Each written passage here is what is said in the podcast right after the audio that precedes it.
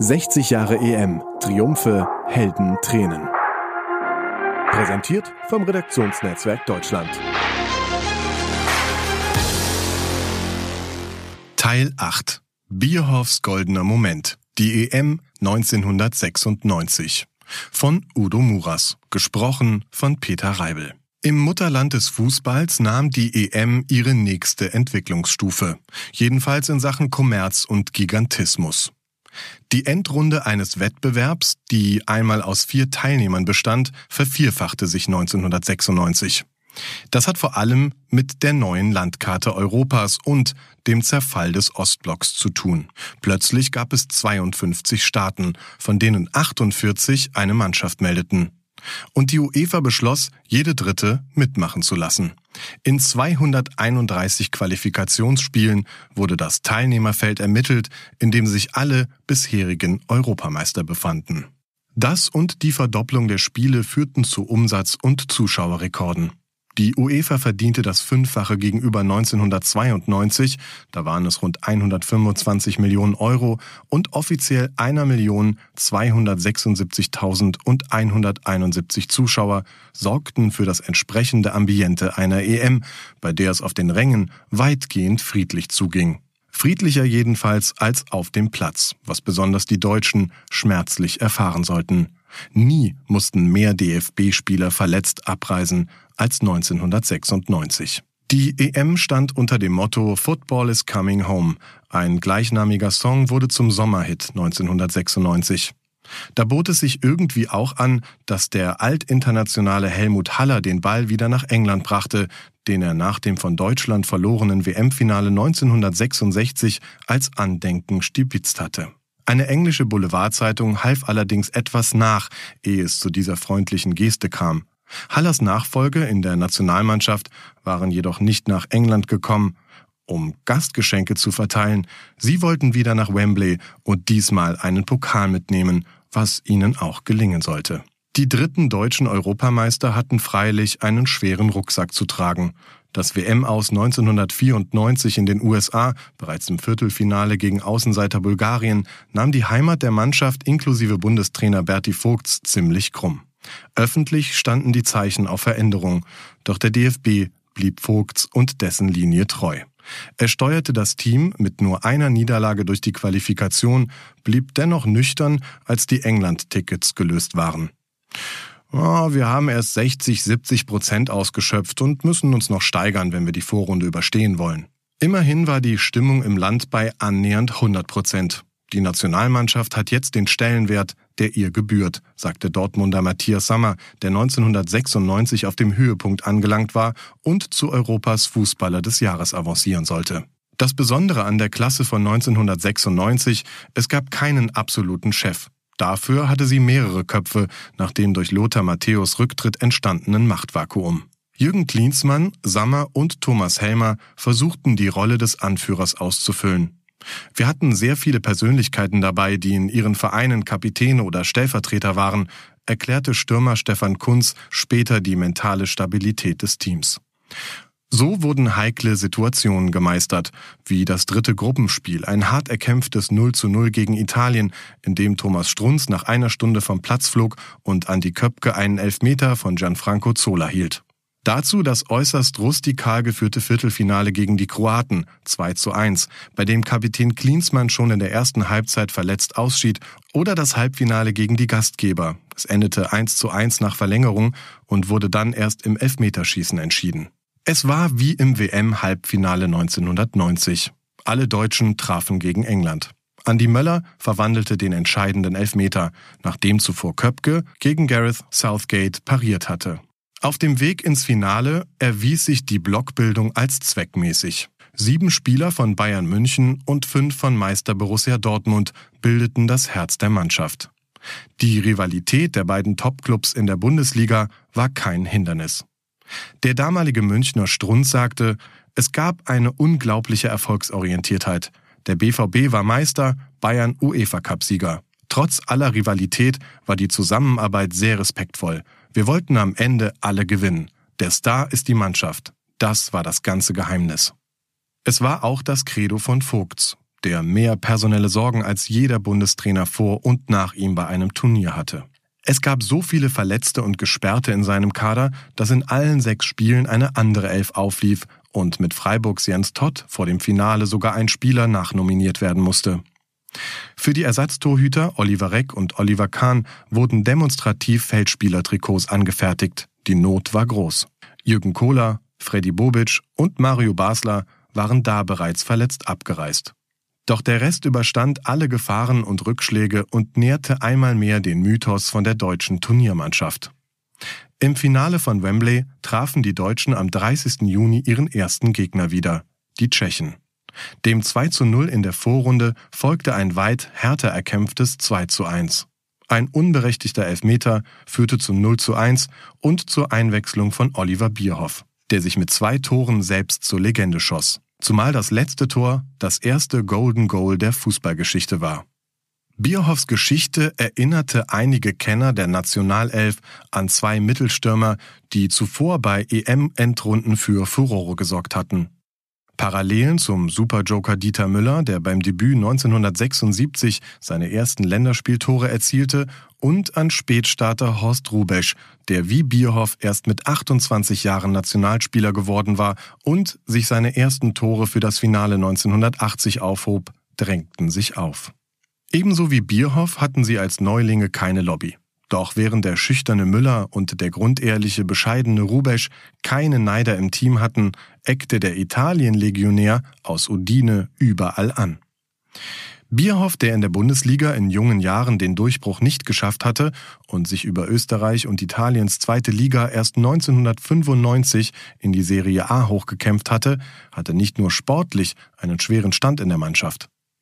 Für einen Neuling trat er einigen zu selbstbewusst auf. Andauernd hing er am Handy, auch im Mannschaftsbus, parlierte auf Italienisch. Zwar ging es dabei um seine Zukunft, sprich seinen nächsten Verein, aber es nervte viele Kollegen. Bierhoff erhielt deutliche Hinweise von Mitspielern, quasi ein Telefonverbot. Missfallen erregte auch sein eloquentes Verhalten in Interviews. Zu schlagfertig und gesetzt für einen Neuling. Wieso gab er überhaupt welche? Aber Bierhoff war 28 und spielte in der Serie A, die damals über der Bundesliga angesiedelt war und wollte sich nicht kleiner machen, als er war. Verunsichert fragte er Hessler und Sammer, ob er sich tatsächlich so arrogant verhalte.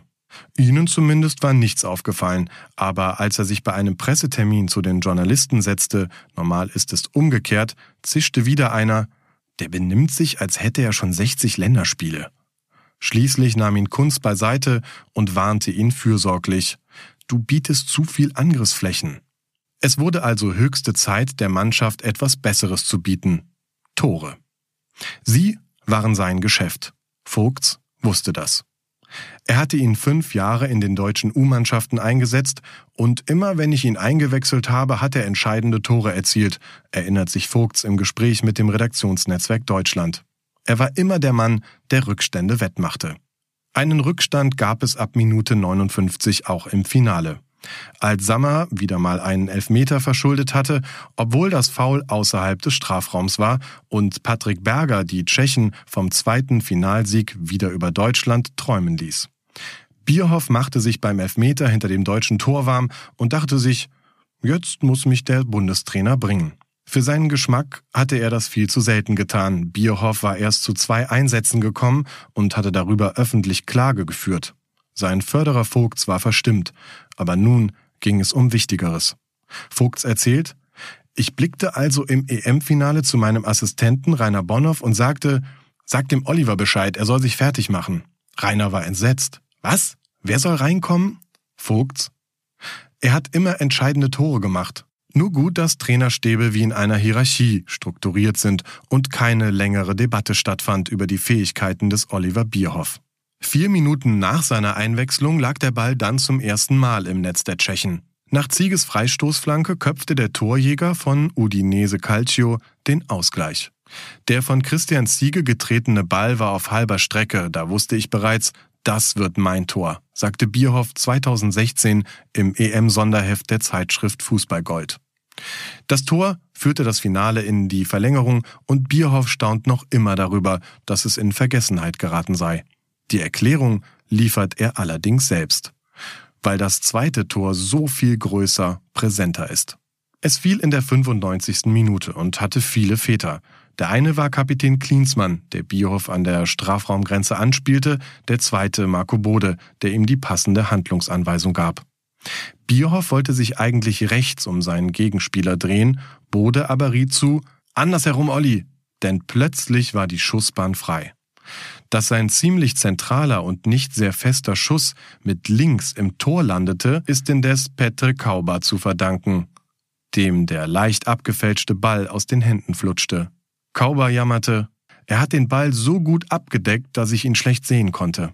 Damit war das erste Golden Goal der Geschichte gefallen und Deutschland Europameister. Bierhoff riss sich zum einzigen Mal in seiner Karriere das Trikot vom Leib. Eigentlich findet er so etwas albern. Für ihn selbst ein Beleg, dass ich in dem Augenblick gar nicht gedacht habe. Die Lehre nach dem Schuss ins Glück. Nur eine Klippe gab es noch zu nehmen. Vor der Siegerehrung diskutierten Kunz und Spaßvogel Mehmet Scholl, ob sie eigentlich die Queen küssen durften, was die Pokalübergabe womöglich gefährdet hätte. Sie ließen es lieber, im Dienste der Mannschaft die 1996 nur bis kurz vor Bierhoffs Einwechslung wirklich der Star gewesen war. Dann übernahm der Stürmer, ob gewollt oder nicht, für ein paar Tage die Hauptrolle. Er sollte gleich nach der Landung in Frankfurt und dem Empfang auf dem Römer die Talkshows der Nation abklappern. Arabella Kiesbauer wollte ihn, RTL Explosiv, Stern TV und Schreinemakers, allen gab er einen Korb. Er wollte nur seine Ruhe, die ihm selbst die Familie bei der Rückkehr nach Essen nicht gönnte. Sie hatte einen Überraschungsempfang mit über 20 Freunden organisiert und noch bis Mitternacht musste er von seinem Golden Goal erzählen. Auch über die Kontaktanzeige, die die Münchner Abendzeitung für ihn aufgab, weil er mit 28 noch solo war, konnte er nur gequält lachen. Es war der Preis des Ruhms. Hören Sie jetzt dazu wie immer Reporterlegende Hartmut Scherzer.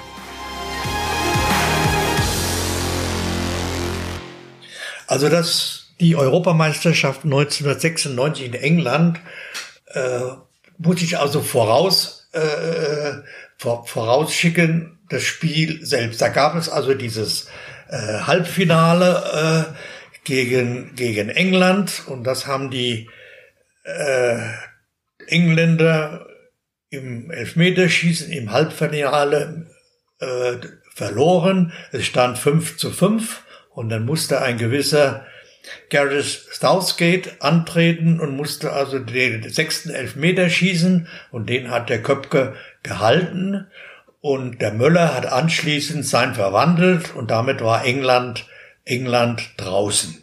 Und die Deutschen wurden ja dann bekanntlich Europameister mit Berti Vogts und da wird natürlich dessen in Erinnerung habe ich ihm dann vor allen Dingen, dass der Berti Vogt, und das habe ich ihm so gegönnt und habe ihn, habe mich so auch für ihn gefreut, äh, weil er eben so viel Schläge äh, bekommen hat, gerade 94 nach dem Ausschei Ausscheiden bei der Weltmeisterschaft in den USA, wie er dann diese äh, Sol Solo Laola vor dem Publikum machte. Aber jetzt muss ich von diesem äh, äh, dieser Europameisterschaft äh, 1996 einen Sprung machen nach zur Weltmeisterschaft also 22 Jahre, 2018 nach Russland. Da gab es wieder ein Elfmeterschießen für England. England hatte bis dahin bei Europameisterschaften und Weltmeisterschaften alle sechs Elfmeterschießen, in denen sie beteiligt waren, verloren. Gegen Kolumbien haben sie diesen Fluch besiegt, haben das Elfmeterschießen im Viertelfinale gewonnen. Da war anschließend Teamchef dieser Mannschaft war Gareth Southgate. So, da war also dann anschließend Pressekonferenz und ich bin in diese Pressekonferenz rein und hatte nur einen einzigen Gedanken und eine Frage im Sinn, nämlich dieses Elfmeterschießen 1996 im Wembley Stadion, also im Halbfinale, das war die größte Schmach für die Engländer. Dieses hatte ich im Sinn. So ist Pressekonferenz und dann ist da ein FIFA, der also immer sagt, äh, dem, dem eine Hostess immer den Auftrag gibt, Questions und ich habe immer meinen Arm gehoben, habe immer gerufen, aber der hat nie dass dieses Mädchen äh, mit dem Mikrofon zu mir geschickt. Wahrscheinlich, weil er mich nicht kannte. Ich glaube, das war dann ein, Engländer, die ganzen englischen Journalisten, englischen Journalisten hatte. Und äh, dann äh, hieß es The Last Question. Und da wollte er den das Mädchen zu woanders hinschicken. Und da bin ich aufgestanden und habe protestiert und habe gesagt, also auf Englisch dann, ich frage jetzt, ich habe meinen Finger von Anfang an gemeldet. Diese letzte Frage gehört mir, denn die ist special. Also hat er dann das Ding, diese Hostess zu mir geschickt mit dem Mikrofon. Und ich habe meine Frage an den Gareth Southgate äh, gerichtet, habe gesagt, England ist ja nur diesen Fluch, dass es kein Elfmeterschießen gewinnen kann, endlich los. Wie empfinden Sie das persönlich? Denn Sie waren ja an dieser Misere selbst beteiligt, denn Sie haben 1996 das Elfmeter, den Elfmeter verschossen im eigenen Land, ja, und sie waren damals im Grunde genommen der Sündenbock und äh, derjenige, den ganz England sozusagen äh, als hat ihn verflucht. Wie stehen Sie jetzt dazu? Hat er mich fixiert? Und ich habe das in, in meiner Story dann mal geschrieben, so als wäre ich Andreas Köpke.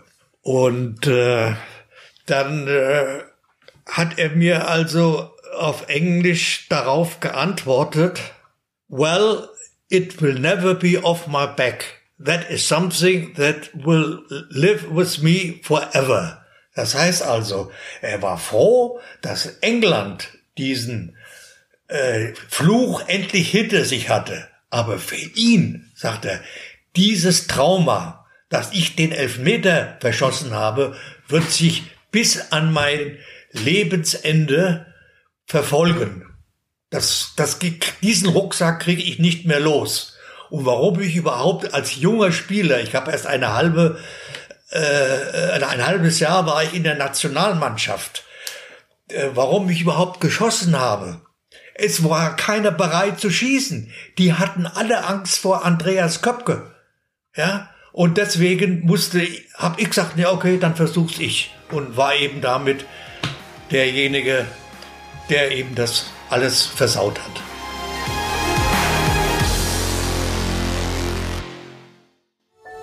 Dies war eine Produktion der Podcast-Bande.